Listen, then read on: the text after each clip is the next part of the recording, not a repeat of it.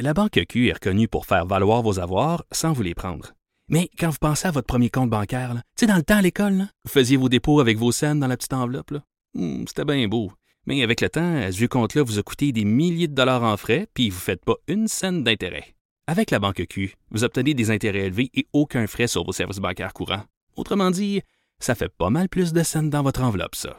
Banque Q. Faites valoir vos avoirs. Visitez banqueq.ca pour en savoir plus.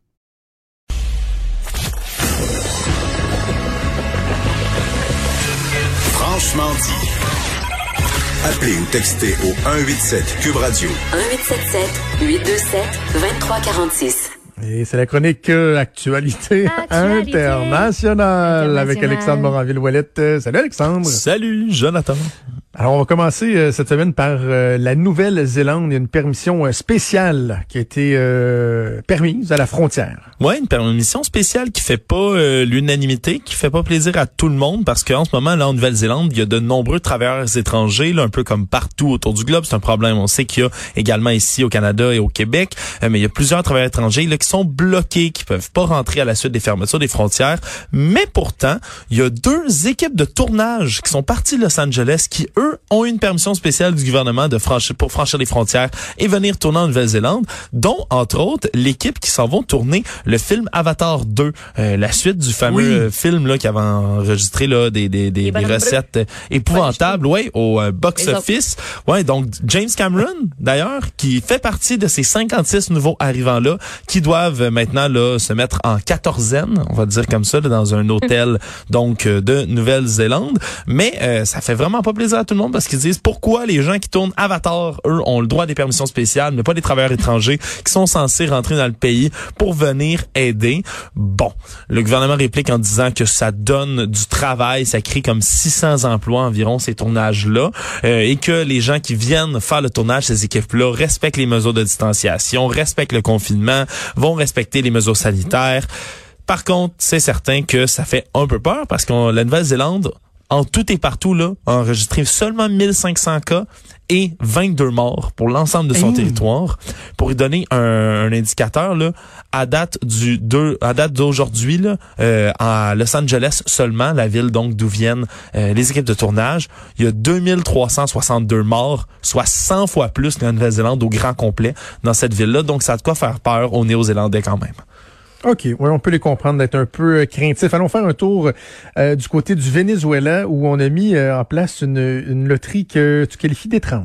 Ben c'est une loterie, disons qu'on est heureux de pas voir ici parce que comme il y a des sanctions américaines en ce moment contre le Venezuela, comme il y a également là évidemment tout ce qu'on sait avec la Covid, la baisse là de, du pétrole un peu partout, euh, puis le fait que le Venezuela lui depuis le 25 mai dernier est approvisionné seulement par des navires iraniens qui amènent du pétrole raffiné, ben en ce moment, il y a une loterie d'instaurer pour aller à la pompe remplir sa voiture. Euh, assez étrange. Donc, depuis le 27 mai dernier, c'est le gouverneur euh, d'un des États, Raphaël Caliès, qui fait un tirage à la façon du bingo littéralement là, sur ses réseaux sociaux euh, pour faire un tirage au sort par plaque d'immatriculation. Donc, si votre plaque d'imma- d'immatriculation se fait tirer, mais cette journée-là, vous pourrez aller remplir votre véhicule d'essence parce que les stocks sont trop bas.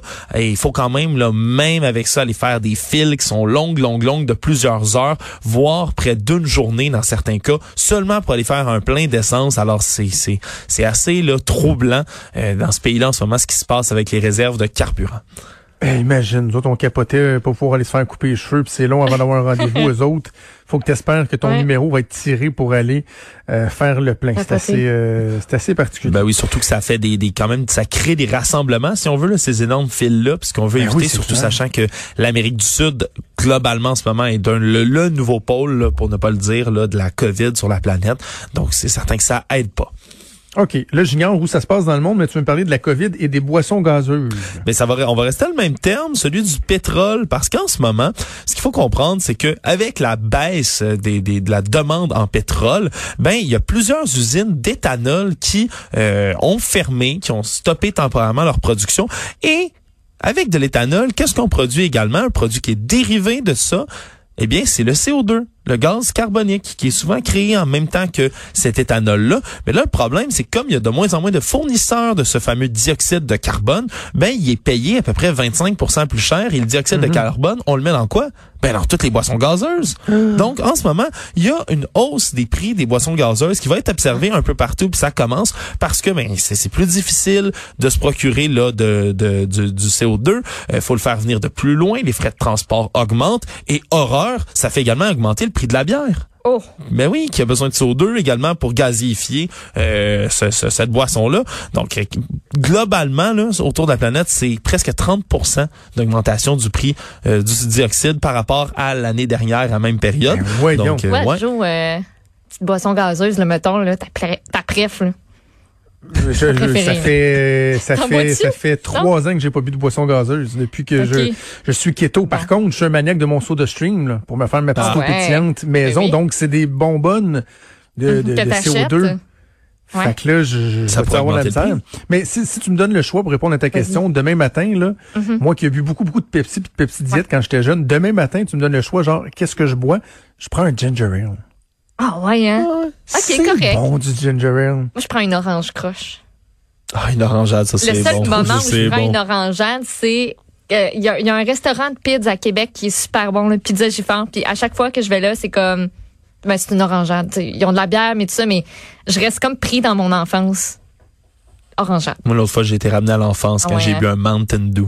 Ouh! Ça, là, Wow. ça, ça, ça me donnait un choc. le soda. dans Ah, Moi, moi pourquoi là, mais il y a une boisson gazeuse que je prends seulement dans une circonstance, mais que Ouais. je prenais là, mais mettons j'allais au Ashton manger sur place. Prends une boisson gazeuse. Non, root beer, je sais pas Une pourquoi. route bière? OK. C'est là que j'ai envie de prendre une, root beer. Bon, Je vais chez. Ashton, hey, root beer. Le décor t'inspire, je pense. c'est bon, ça.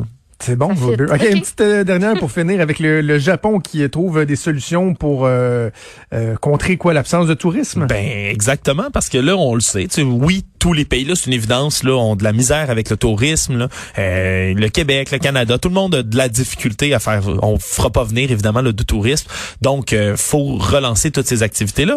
Mais là au Japon eux c'est pire que presque tout le monde parce qu'on pensait que l'année 2020 avec les Olympiques d'été qui étaient prévus entre juillet et août, ça allait être la grande période oui. de prospérité pour l'industrie touristique japonaise. Hein. Les gens dans les, les magasins de souvenirs, par exemple, et autres, avaient investi pour des stocks massifs pour en attendant des milliers, c'est pas des millions de visiteurs, 40 millions de visiteurs étrangers qui étaient attendus juste cette année. Alors là, maintenant, c'est seulement 2900 visiteurs à peu près qui vont venir au Japon là, pour cette période-ci. là. C'est une chute de 99,9% hein, du tourisme. là. On, on le met en chiffres, ça semble toujours plus gros. Donc, le gouvernement japonais qui ont dû sortir les gros dollars, c'est 1700 milliards de yens. C'est l'équivalent d'à peu près 21 milliards de dollars canadiens pour lancer une série de mesures de soutien. Ça s'appelle la Go to Travel Campaign, puis qui va consister, c'est un peu euh, nouveau concept, assez étrange, de donner des coupons à un peu tout le monde qui euh, donne une réduction de 50% euh, sur le prix des chambres d'hôtel, entre autres, et autres hébergements. Tout ça pour motiver mais la consommation intérieure en attendant les visiteurs de l'étranger. Donc, ils misent un peu sur une réduction des prix, donc la moitié des prix des chambres d'hôtel qui est comme payé, si on veut, par le gouvernement. Mesure euh, intéressante, peut-être pour motiver les Japonais à voyager. C'est c'est proscrit jusqu'au 19 juin prochain les déplacements entre les différentes provinces du Japon. Mais dès cette euh, dès cette levée là, on s'attend à ce qu'il y ait des déplacements dans le pays, puis ça peut être bon pour l'industrie touristique. C'est l'équivalent de, de dire à quelqu'un de Trois-Rivières, t'as toujours rêvé d'aller coucher au château Frontenac? 15, 50% de rabais, puis ah oui, vas-y, garde-toi. Eh, j'irais. Ah, mon Dieu. Garde-toi. Ben oui, mais d'après moi, on risque de voir peut-être Oui. des initiatives comme celle-là. Et Merci beaucoup, Alex. On se reparle la semaine prochaine. Bonne journée à toi.